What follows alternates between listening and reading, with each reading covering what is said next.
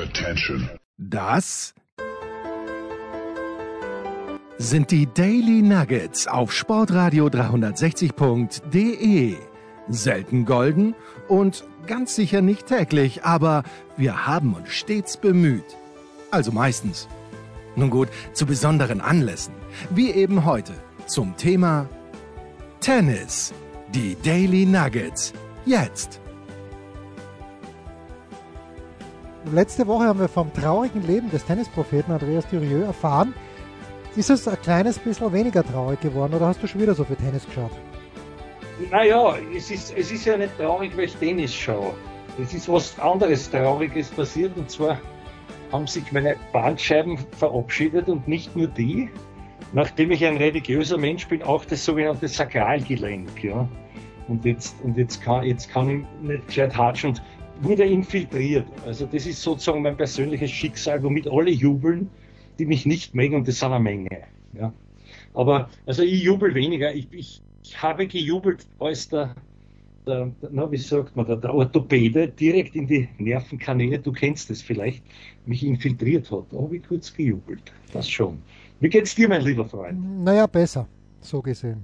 Wer, wer auf so einem niedrigen Level startet, da kann ich nur sagen, da geht's mir besser, weil ich Mhm. zum Glück gesund bin und trotzdem recht viel Tennis angeschaut habe, auch recht viel Skifahren dann gesehen habe. Und äh, you heard it here first, mein Mann der Skiweltmeisterschaft 2023 ist Marco Schwarz. Auch wenn er keine Goldmedaille gewonnen hat, aber überall, wo er gestartet ist, schlechtestenfalls Sechster, der letzte große ähm, und letzte große Alleskönner, möchte ich sagen. Auch wenn der Pointerot es auch versucht hat. Aber ich Ja, bin, ja. bin wieder zum Marco Schwarz-Fan geworden.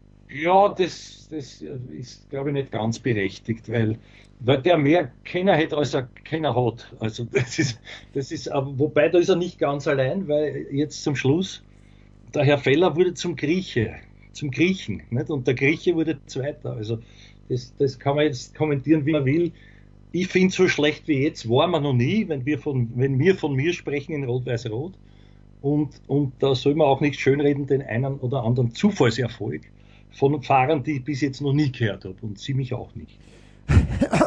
Dominik Raschner fühlt sich hier angesprochen. So, Tennis.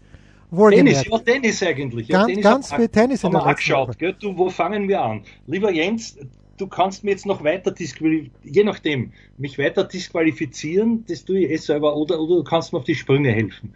Ich habe jetzt überlegt, es waren Turniere in USA, es war, es war in USA, in, in, in, Europa und es war natürlich auch In Südamerika. Ja, in Südamerika. Und aber wohin kehren diese Emirate? Dieses fürchterliche Doha, wo liegt es jetzt? Äh, Naja, ich, ich, äh, gehört das zum arabischen Raum? ja, aber ist es Afrika oder was ist? Ich habe keine Ahnung. Wie heißt es? Na, ich müß, müsste, es, es müsste übergeordnet noch zu Asien gehören. Asien, okay, Asien. Aber ne? das ist ganz, ganz dünnes Eis, auf dem ich mich bewege. Aber wenn ich tippen Ja. müsste, würde ich sagen doch. Asien. Immer doch, du weißt es, weil du wirst sicher geografisch besser sein als ich. Ja, also dann tippe ich jetzt auf Asien, aber bitte schreibt uns, wenn es nicht so ist. So, Ja, äh, ja. ma- magst du mit den Damen gleich anfahren, weil du sie ansprichst? ja natürlich. Ja, Ja, natürlich. bitte, bitte. Also die Damen haben mich schwer beeindruckt, vor allem du, lieber Freund, weil ich dich nachträglich äh, dir gratuliere. Es muss so gewesen sein, dass die Ambition der Frau Sakari doch Richtung Doha sich ausgerichtet hat. Allerweil, man spielt, man spielt eine Semi in Doha und ist dann dort halt chancenlos und, und verschüsst sich, sagen wir, so mir nichts, dir nichts, heimlich still und leise aus Linz. Also ich glaube, das hat sich doch bestätigt. Ansonsten war das ja Gnade Wiesen, nicht? nicht? Wobei, also überrascht hat mich das Ausscheiden der, der, der Coco gegen, gegen eine Frau Kudametova oder so. Und dann, was war noch überraschend? Naja, ja, nicht Naja. wirklich. Sagen, sagen wir mal so. Kudametova verliert dann 1 und 0 gegen Sviontek, Ja, was Wahnsinn ist. Äh, aber allerdings, äh, Veronika Kudametova ist Top-10-Spielerin, ist glaube ich 10 oder 11 im Moment, also ist natürlich keine Nasenbohrerin, aber was ich halt immer sage bei der Goff, die ist athletisch unfassbar gut, die zweitbeste wahrscheinlich nach der Schwiontek, aber spielerisch ist halt noch nicht genug da und jetzt frage ich mich, jetzt ist sie schon drei, vier Jahre auf der Tour, kommt da noch was? Kann man in dieser dann doch schon ja, mittleren Phase der Karriere, in die sie schon langsam kommt, kommt dann noch die Vorhandpeitsche dazu? irgendwas, kommt der Stopp dazu, der, der alle überrascht. Ich weiß es nicht. Ich weiß es ja, wirklich nicht. Ich, seh, ich, ich, sehe, ich sehe dort auch das Potenzial eher in letzterem, was du erwähnt hast, nämlich im strategischen Bereich. Äh, mehr als, als dass sie jetzt plötzlich eine, eine Waffe entwickeln würde, die es halt nicht, nicht wirklich hat. Aber was super ist, ist immer die Einstellung, die ist bissig, sie will, verliert halt hier und da dann so ein Match und ist, ist eine berechtigte Frage, ob das schon der Plafond ist oder ob da noch was kommt. Vor allem auch in Richtung Beständigkeit, vor allem auch auf, auf wirklich einmal einen, einen durchschlagenden Erfolg und einmal zumindest sowas wie, wie Doha zu gewinnen. Ne? Das wäre jetzt kein, kein Fehler. Aber es hat sich dort anders zugetragen. Immerhin hat die Sakari gegen die Garcia knapp gewonnen. Was gut ist, was gut ja, ist. Ja. ja, ja, und dann halt äh, Pegula kann man verlieren. Und dann war das Finale diesmal überhaupt nicht ausgeglichen, zu meiner Überraschung. Das heißt, ich habe nicht viel gesehen davon, aber, aber bei 3 und 0, glaube ich, muss man auch nicht so viel gesehen haben.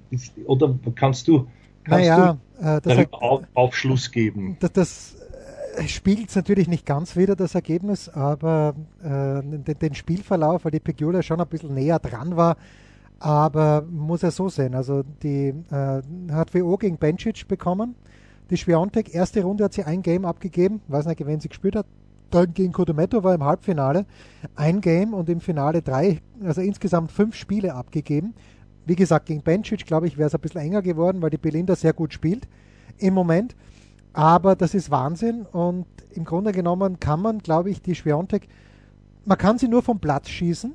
Das ist der Rybakina gelungen bei den Australian Open und das könnte auch der Sabalenka gelingen, aber vom Platz spielen kann man sie nicht. Das ist das, was mhm. ich mal wieder mitgenommen habe. Weil, sie, einfach, ein, weil sie athletisch ist, zu gut ist. Ja, das ist eine gute Analyse, ja. Wobei sie manchmal auch dann dazu neigt, wenn es ein bisschen in die Ungeduldsphase kommt, ja. dass, dass ihr, ihr Steady-Tennis dann, dann weg, wegbricht. Also das ist. Wobei ich bin ja schon mit einem Auge natürlich weiter bei den Damen, aber um ein Emirat auch weiter, nämlich in Dubai.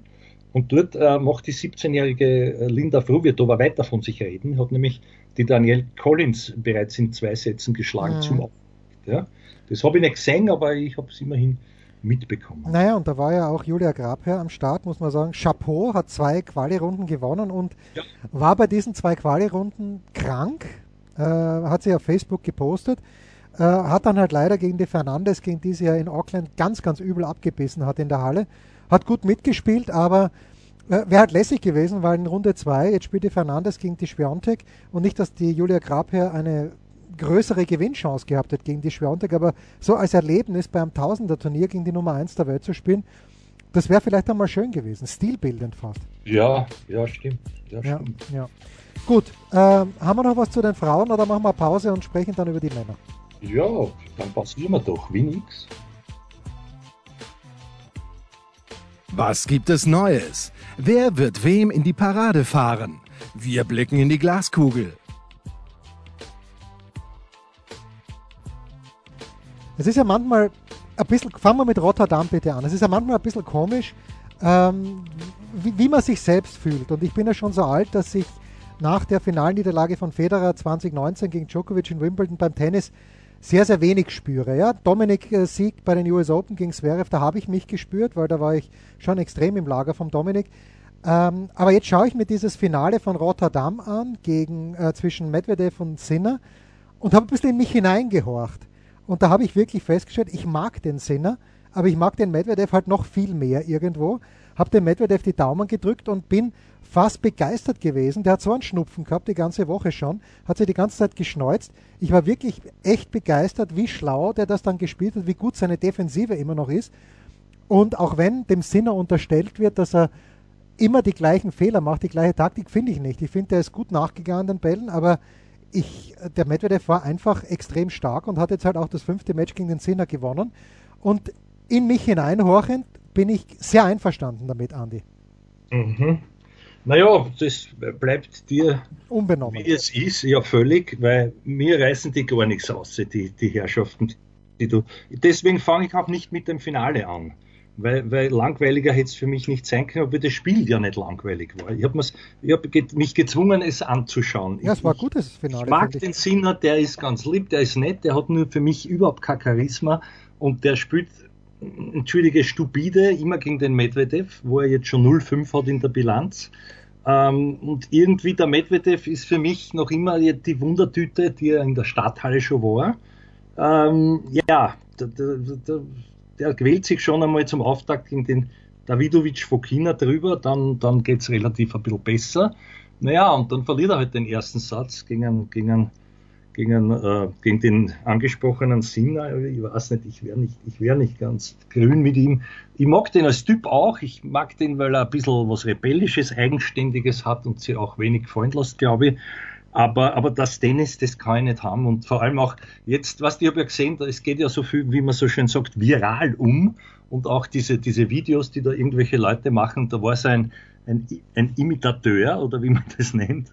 Ja. Ein Imitator wahrscheinlich. Ein Imitator, ja genau, Imitateur. Siehst du, ich wollte es wieder feiner ausdrücken, aber ich habe das gemeint, was du, was du gesagt hast, ja.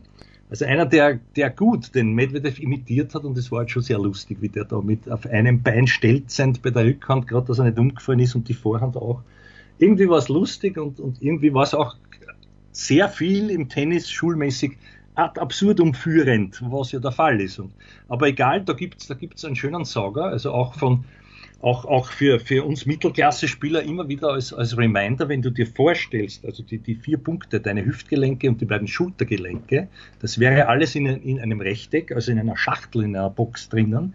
Das heißt zwar immer think out of the box, aber da ist das Gegenteil, bleib in dieser Box drinnen mit dem Oberkörper, rotier nicht zu viel, schau, dass der, dass, dass der Chor, wie man immer wieder sagt, also dein, dein, dein Kern, deine, deine Mitte eben in der Mitte bleibt.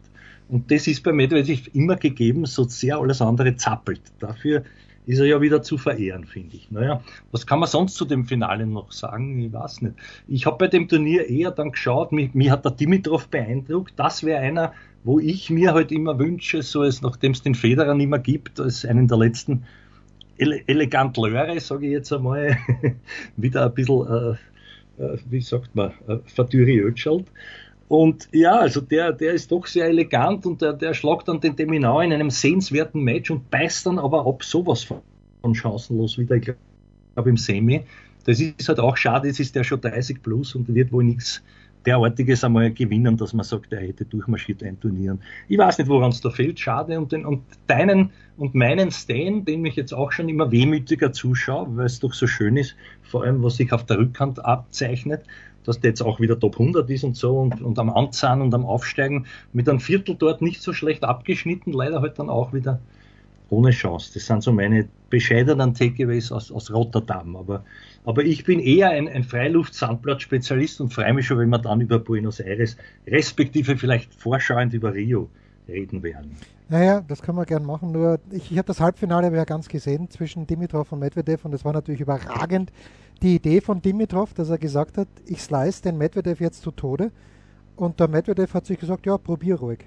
Der hat ihm 100, 195 Mal den Slice auf die Rückhand gespielt und der Medvedev hat ihn 195 Mal ausgegraben und ähm, hat, hat äh, wenn, wenn, er sich nicht gerade schneuzen war.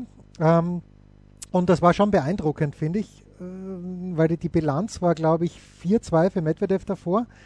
Die haben in Wien auch gegeneinander gespielt und eigentlich kann der Dimitrov nur an, wenn er einen absoluten Sterntag hat, gegen den Medvedev gewinnen, weil er kann ihm leider nicht mehr wehtun. Da muss so viel gelingen. Und, der Dimitrov spielt natürlich zauberhaft, immer noch, zauberhaftes Tennis. Aber er hat halt nicht diesen Aufschlag vom Federer. Da, da, da fällt halt überall fällt ein Prozent, finde ich, zum besten Federer, nicht zum Federer, der, den wir beim Lever Cup gesehen haben. Und der hat einfach keine Meter gehabt. Und das fand ich dann schon wieder schön. Und nur ein Wort noch zur Technik von Medvedev, bevor wir gerne uns auf den Sand begeben, aber ich habe mit dem Günther mal drüber gesprochen und der Günther, ich gesagt, Günther, das schaut doch scheiße aus und der Günther hat eine scheiß Technik. Und der Günther sagt, nein, äh, wer den Ball so konstant ins Feld bringt äh, und, und äh, aus allen Lagen, der hat eine gute Technik. Wurscht, wie es ausschaut. So viel dazu. Ja, ist, ja, ist halt eine schiere Technik. Ja. Gut würde ich sie nicht nennen, aber es ist. Juan ja, Pablo Varichas. Wir können jetzt auch über den Rafa streiten, ob die Technik schön ja. ist oder nicht. Naja, effektiv ist sie halt. Ja, du hast einen Namen genannt, der, du, der freut sich, der ist immerhin auf, auf von über, weit über 100. Ich glaube, um fast 50 Plätze auf unter 80 ist der jetzt platziert. Ja. Mit einem Schlag. Und, und zwar, weil er auch den Musetti entzaubert hat. Es ist ja so, dass, dass das, das, das Teamschicksal, weißt mir erinnert das immer an den Melzer, der hier und da gesagt hat, dann schon manchmal gefühlten Wochenabstand. Der andere hat das Spiel seines Lebens gespielt und dann hat er im Turnier auch, äh, hat das sehr weit geschafft. Also es war sozusagen eher die Hürde, die, die er genommen hat, damit dem anderen der Knopf aufgeht. Das hilft dem Team wenig. Aber ich weiß nicht, ob man es auch so sehen will. Ich habe das Spiel gesehen, das war puh, eher, eher fürchterlich aus der Sicht des, des Dominik, muss ich sagen. Das war weniger dem Varillas äh, seinen Qualitäten geschuldet, dass er das gewonnen hat. Dann natürlich Musetti, ja, ist ganz gut. Und ich glaube, im Semi war er, gell? Ja. Sind, ja. ja. ja. ist dann doch, ist dann doch auch ein, ein, ein, ein schöner Lauf. Es ist natürlich, jetzt ist die Frage, äh, beim Dominik, wie sagt man so schön? Eine Schwalbe macht noch keinen Sommer, aber es ist ja auch noch nicht einmal Frühling, darum sind wir im Februar. Ja, es war halt, also der hat extrem aggressiv gespielt, finde ich. Der Varias, wir sprechen bitte Varias aus, der Plattsprecher hat Varischas gesagt, ich habe genau aufgepasst. Ja. Ähm, und Dominik spielt ja schon heute Nacht wieder in Rio de Janeiro gegen Thiago Montero. Was nicht einfach werden wird, einfach weil es halt ein Lokal-Matador ist. Ähm, na, ich weiß halt nicht, ob er sechs Meter hinter der Grundlinie oder drei Meter hinter der Grundlinie, von dort schießt niemand Punkte. Nicht, nicht, einmal der Rafa. Man muss halt irgendwann einmal vor an die Grundlinie kommen und das hat der Varias besser gemacht einfach. Der ist halt auf der Grundlinie gestanden, hat die Vorhand anzupft so richtig, wie man es ja einfach mal anzupft mit viel Handgelenk und es ist nicht jede gekommen, aber es sind genug gekommen. Ja, ja. ja ich, ich, ich unterhalte mich ja dann doch auch hier da auf Würstelstandeln, also übertrieben, übertrieben formuliert mit Leuten, die jetzt nicht die ganz großen Tennisexperten sind. Und dort einer zu mir das gesagt, was ich schon vor einem Monat bekrittelt habe, wieso rennt er vier Meter hinter der Linie und spielt nur mehr Slice mit der Rückhand? Was, da kann er, da kann, da kannst gegen niemand gewinnen. Und das ist halt auch wahr. Ich meine, das weiß ich nicht. Sagt ihm das keiner? Weil so schnell spielt der Herr Varillas nicht, dass ich dort dann auch äh, sagen wir, Platz nehmen muss, die meiste Zeit über und, und da hinten herumstiefel und die Kugel einschiebe, äh, wo ich doch auch ziehen könnte mit der Rückhand. Und äh, das sind schon dann Dinge, wo ich mir denke, ich weiß nicht, ja, also die Ballsicherheit ist scheinbar nicht da und, und das, das wird auch ein Kriterium sein gegen den unseren, sage ich jetzt einmal, Sieger beim Salzburg Challenger, den, den, den Linkshänder, der dort zu Hause ist. Übrigens, der wird sich grämen, weil der Herr Luis Felipe, wer ihn kennt, ja, der Fußballer ist im Teamlager und, und ist dort auf, auf gut Habschim im Team und lässt sich ablichten mit ihm und die gehen essen und die tauschen sich auch aus über mentale Aspekte, habe ich gehört. Vielleicht hilft das ja eher dem Team als dem Fußballer, ich weiß es nicht, aber schauen wir mal, das wird, das wird nicht einfach sein. Ist ja doch, der Monteiro, das ist immer so ein Fragezeichenspieler. Für mich ist er, naja, einer dieser, dieser Bringer, was der, wenn der einen guten Tag hat, ja, dann, dann da schießt du dich, er kann da halt nicht viel tun dieser Linkshänder ist immer gefährlich und ist dort zu Hause, hat aber, äh, siehe Parallele zum Team, heuer noch gar keine Partie gewonnen, außer im Davis Cup gegen die Nummer 922 aus China, wenn mich nicht alles täuscht. Also der ist auch nicht voller Selbstvertrauen. Na, das ist er nicht. So, aber wenn ich natürlich jetzt schaue, die gesetzten Liste. Jetzt habe ich beide, jetzt habe ich beide nach, nach oben gelobt und, und, großartig. Jetzt, jetzt muss man das natürlich relativieren. Ja? Sonst ja. heißt wieder, Schauen wir mal. Wieso bin ich so kritisch. Ne? Ja, also äh, zweite Runde wäre dann Nori. Mhm. Ähm, wahrscheinlich, also ich glaube, es ist ein 32er Raster, aber ich finde natürlich die, die Setzliste von Rio de Janeiro haut mich ehrlicherweise nicht um, weil ich müsste mich täuschen, aber ich glaube, es ist exakt dieselbe.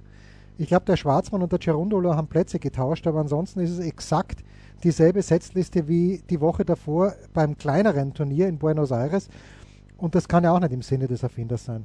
Ganz genau. Ehrlich. Also ja, ja, richtig. Ja, aber siehst du, und das sind eben solche Turniere, wo jetzt der Herr Alcaraz nach übrigens auch längerer Absenz, wir wissen es alle, verletzungsbedingt, wieder einsteigt. Und die im Stile eines Teams vor zwei, drei Jahren, der das ja auch immer so gemacht hat, für sein eigenes Selbstvertrauen nützt und egal wie gut er dabei gespielt hat, der hat einmal einen Satz verloren und so überragend war es jetzt nicht, aber das war eben so ein Turnier, wo der das ausgestrahlt hat, vom ersten bis zum letzten Ballwechsel, nämlich der Herr Alcaraz, das gewinne ich, wurscht wie schlecht ich spiele. Ja, also für, ja. mich, für mich jetzt cocky gesagt und das war dann auch so. Und du hast gesehen, der ist noch lang nicht bei seinem frühen Level, aber, aber das ist ja egal. Dieser Prozess ist wichtig und dieses Weitermarschieren, diese Einstellung, diese sozusagen die, die kleinen Siege, die, die Bricks in the Wall in Richtung Selbstvertrauen, wenn man sich das als Mauer vorstellt, immer schön dran arbeiten, immer ein bisschen was dazu zementieren und irgendwie, wann kommt das Spielerische dann auch wieder dazu? Scheinbar wie von selber, aber das, das ist halt eine Herangehensweise, wo ich es schade finde, dass, dass das jetzt für ein Team halt nicht mehr so gegeben ist auf dem, auf dem Niveau. Ne? Naja. Umgekehrt, umgekehrt weiß ich nicht, zum Alcaraz, was, was, was kann man sagen? Für mich ungefährdet und halt noch immer, noch lang nicht bei seinem besten Level. Ja, aber schön, dass er wieder da ist. Weil mhm. das ist natürlich schon drei, vier Monate Pause. In so einem jungen Alter ist ja nicht die erste Pause gewesen. Finale gegen Norrie, dann hat er nicht ausservieren können bei 5-3, hat er plötzlich mhm. ein bisschen das Handel bekommen. Also äh, der Dominik äh, spielt dann gegen Sieger, wenn er denn gewinnen sollte. Nori, ja, ist richtig, aber der spielt zuerst gegen Juan Manuel Cerundolo, den man vielleicht in der ersten Runde auch nicht zwingend haben möchte. Den jüngeren Cerundolo. Ähm, mhm. Ein Lucky Loser noch reingerutscht. Das nur der Vollständigkeit halber. halber. Ja, nun zu Alcaraz nur super, dass er wieder da ist. Und ähm, es macht schon Spaß, ihm zuzuschauen, weil der halt so heavy spielt, auch mit der Vorhand. Das äh, hat, man schon fast, also ich habe es zumindest schon fast wieder vergessen und ab und zu ist er auch einer von seinen Stops, von denen er im US Open Finale dann doch 3 bis 15 zu viel gespielt hat, obwohl er es gewonnen hat, ist dann auch gekommen. Übrigens, was, ja. mir, was mir auffällt, hm? Kaspar Rüth spielt er überhaupt noch Tennis? Ich, ich sehe ich seh ihn in, kei, in keinem Tableau. Es ist ganz, ganz spannend. Ja, na, das hat auch deinem Hund sauer aufgestoßen. Ja, ja, mein Hund äh, hat heute noch nichts zu fressen bekommen und äh, es ist es gleich, ist es gleich. Möchtest du noch ein Wort zu Delray? Auch, dass der Hund nicht, nicht, zu, nicht zu rüde Es ja. ist übrigens eine Hündin, oder? Ist eine Hündin, ja, genau. Die kann nicht rüde werden. Also ja. da, mit dem Wortspiel war ich jetzt, also ich klopfe mir auf die Schulter. Bitte. So, na, ganz, möchte, möchtest du noch was zu Delray ja, Beach sagen? Oder ja, was zum, ja bitte, bitte. Nein, aber ich möchte zuerst noch was sagen äh, zum Herrn Rühne, den haben wir vergessen. Und zwar vielleicht zu, zu, Recht oder zu Unrecht, der musste ja aufgeben nicht? und hat eine, eine Handgelenksverletzung, was für ihn furchtbar ist. Nachdem er unser beider Liebling ist, davon sollen wir einmal absehen. Wir lieben ja den beiden beide fast schon abgöttisch.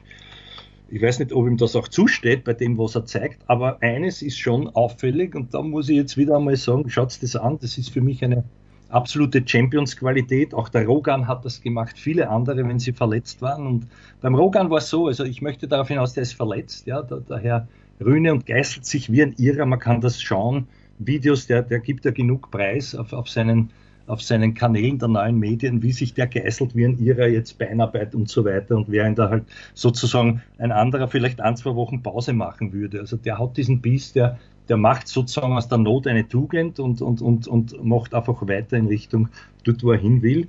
Und die Geschichte mit Rogan war einmal so, da, da sind sie in einem jugendlichen Alter, war glaube ich in Junioren-EM oder so und er war einer der Mitfavoriten und dann fährt er da halt mit mit einem Kollegen von Moped am Moped und irgendwie sind sie zu Sturz gekommen und die Schulter ist ihm auch und dann sagt er, das geht sich nie aus und hin und her und dann sagt er, ich habe dann einfach so viel Beinschlag trainiert wie noch nie in meinem Leben und dann habe ich es trotzdem gewonnen und zwar, weil ich sonst nicht dazugekommen wäre, Beinschlag zu trainieren. Auch das ist nur so eine Geschichte, wo ich sage, man kann also irgendwas machen, wenn man will. Kleiner Einspruch von mir. Bitte, es, es, war, es war kein Moped. Äh, weil ich habe das Spiel gesehen gegen den Brauers und äh, mich hat das, und ich habe es auch geschrieben bei Tennisnet, mich hat das erinnert an die 2001er Partie zwischen Agassi und Grosjean in Roland Garros, wer es gesehen hat. Da gewinnt der Agassi den ersten Satz 6-1. Plötzlich schiebt sich Bill Clinton mitten in am Spiel, schiebt sich Bill Clinton mit Entourage auf die, auf die Ehrentribüne und das hat den Agassi so angefeiert, dass er gesagt hat, mir jetzt wurscht und auf jede Wuchtel draufgehaut hat. Und ungefähr so hat der Rühne ab dem Moment gespielt, wo ein Zuschauer wahrscheinlich weil er schon das zweite Fanta getrunken hat, mal beim Aufschlag reingerufen hat. Also ich, ich wage zu bezweifeln, dass diese Verletzung, ähm, ich hoffe es auch, dass die Verletzung jetzt nicht schlimm ist. Natürlich, wenn er da rauszieht mit Handgelenksverletzung, kann er die Woche nicht in Marseille spielen. Das unterstelle ich ihm jetzt einfach einmal, dass die Verletzung nicht so, nicht so hart ist, dass er da zwingend rausziehen muss. Ist bei 4-0 im zweiten Satz gewesen. Der hat er mit Break geführt und dann haben die Zuschauer oder ein Zuschauer reingepöbelt und das hat ihn so außer Tritt gebracht. Ist nur meine Theorie, vielleicht liege ich hundertprozentig falsch und wenn ja, werde ich schriftlich Abbitte leisten, wenn er in München bei den BMW Open aufschlägt. Das ist gut. Wobei der, der, der Vergleich hatscht ein bisschen, weil meines Wissens nach hat ja der Agassi gewonnen gegen nein, Nein. Was im Australian Open? Nein, nein, nein, French Open war das. Roland Garros. Also, French, also Entschuldige, French ja, ja, Roland Garros, Viertelfinale. Habe ich mich verhört, weil ich glaube, na, das war gegen Arnaud Clément, irgendein so ein Franzos, der auch nicht viel getroffen hat, war einmal ganz weit gegen genau, den. Genau, genau. Das, und gegen den hat er nicht verloren. Down Under nämlich. Ja, das kann sein. Die Paris-Partie weiß ich nicht. Ja, ja, genau. So, kurze Pause und dann der oder die alle Mitarbeiter der Woche. Ein Fallrückzieher von der Mittellinie? Ein Skiflug über einen Viertelkilometer? Oder einfach nur ein sauber zubereitetes Abendessen? Unser Mitarbeiter, unsere Mitarbeiterin, unser Darling der Woche.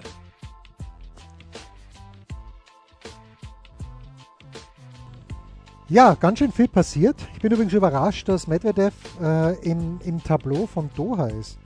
Hätte ich nicht gedacht. Ich dachte, er nimmt jetzt einmal eine Woche Pause, aber ganz offenbar nicht. Ja. Zverev spielt ja entweder gegen Sonego oder gegen Murray. Das werden wir dann sehen. Die fangen jetzt dann äh, zum Zeitpunkt as we speak an. Und was ich auch sagen möchte, ist, dass es für Nikola Mektic und Mate Pavic irgendwie so überhaupt nicht läuft. Jetzt haben die schon wieder verloren in der ersten Runde gegen äh, Niklas Salminen, das ist übrigens ein Doppelname, und Emil Rusuvori, zwei Finnen. Also ich bin ein bisschen perplex, was aber jetzt mit meinem äh, Mitarbeiter der Woche noch nicht so viel zu tun hat. Magst du anfangen, Andi? Diesmal bin wieder ich dran. Bitte, ja? bitte. Ich nehme einen, den man, den man nicht einmal vergessen kann, weil er bis jetzt nicht vorgekommen ist, zwar überhaupt nicht, auch für sich selber nicht. Das ist aber einer, der uns zwei Mut macht, als doch schon leicht über 30 und der wirklich auch allen anderen Mut machen sollte, die da irgendwo äh, sich vielleicht denken, das wird nichts mehr mit meiner Karriere und hin und her, da meldet sich, und es wurde dann natürlich so verkauft, als wäre es ein halber Hobbyspieler, der sich mit 70-Jährigen ja. der Stunden gibt und so weiter. Und, und in Wirklichkeit ist er in einem, was weiß ich, ich glaube Immobilienbüro tätig, das soll zeigen, es ist wie auch immer, aber, aber ein, ein gewisser Herr, damit ich ihn nicht falsch ausspreche, Matja Pekotic, glaube ich, mhm. müsste, müsste seinem Ursprung nach so ausgesprochen werden, auch, auch wenn er dort glaube ich, aus, aus den USA oder eingeweiht, ich habe keine Ahnung. Jedenfalls hat er doch immerhin nicht nur einen geschlagen nach der Quali, sondern dann auch noch den Herrn Sock. Wobei man sagen kann, der Herr Sock hat sich auch schlagen lassen müssen vom Ofner seinerzeit in Wimbledon, als der in der dritten Runde war. Also der Sock spielt vielleicht gern gegen Leute, die man gar nicht kennt. Also wenn ich jetzt, wenn ich jetzt einmal so das ins Blaue sage, ich weiß es nicht, aber um das positiv zu sehen, also Hut ab. Und der hat nie damit gerechnet, ich glaube, man wird nie wieder von ihm hören. Deswegen ist er jetzt noch schnell einmal von mir zum Mitarbeiter der Woche gemacht worden. Also merkt sich den Namen nicht, Matja Pekotic. Hat zwei Uni-Abschlüsse, einen in Princeton, einen in Harvard. Und äh, da gibt es eben auch keine Sportstipendien. Der, der ist da über seine äh, schulischen Meriten reingekommen. Mein Mitarbeiter der Woche ist 19 Jahre alt, kommt aus Jordanien und heißt Abedallah Shelbai. Hätte ich jetzt auch nicht gerechnet. Ja, ja, natürlich nicht. Aber, was hat der bitte jetzt? Ihr müsst uns aber sagen. Naja, er war, er war, im Endspiel als erster Jordanier des Challengers letzte Woche in Manama äh, in Bahrain. Genau, äh, wo er dann gegen Thanasi Kokinakis verloren hat. Aber, äh, also erstaunlich, und jetzt hat er diese Woche ein Wildcard bekommen für Doha. Und äh, das ist eine schöne Geschichte, wie ich finde, weil der eben nicht, also Pekatic auch eine wunderbare Geschichte, ja, hat sich vom Chef gesagt, ich muss halt nach Tennis spielen gehen, jada, jada, jada. Aber ähm, der Abdelai, der, äh, pardon, äh, Abedallah Shelbay, den meine ich natürlich, äh, dass das taugt mir, dass der erst 19 ist, weil da könnte was entstehen aus einem Land, das überhaupt keine Tennistradition hat. Das finde ich lässig und deswegen ist das mein Mitarbeiter der Woche. Bin gespannt, was er jetzt in Doha reist. Als 19-Jähriger hat er noch ein bisschen Zeit, ist im Moment auf 2,76 im Einzel, aber finde ich super. Ja, ich hätte mir auch überlegt, den Herrn Griskoch, den ich so gern mag, der in seiner Heimat dort ja. Zverev entzaubert hat, oder aber auch den Mel Purcell, der wird jetzt auch nichts so, der hat, hat in Indien einen bedeutungsvollen Challenger-Titel. Naja, es war nicht Mel Purcell, sondern Max Purcell, weil Mel, ah, ja, Mel Purcell war der Alte. Ja, ja. ja, das war der andere, ja, ja. Aber auch ein ähnlicher Typ. Siehst das, das ist unser es Gang. Die Stunde, es schlägt mir die Stunde. Das waren die Daily Nuggets auf sportradio 360.de. Ihr wollt uns unterstützen? Prächtige Idee! Einfach eine Mail an steilpass@sportradio 360.de schicken und ihr bekommt alle Infos. Und versäumt nicht die Big Show. Jeden Donnerstag neu.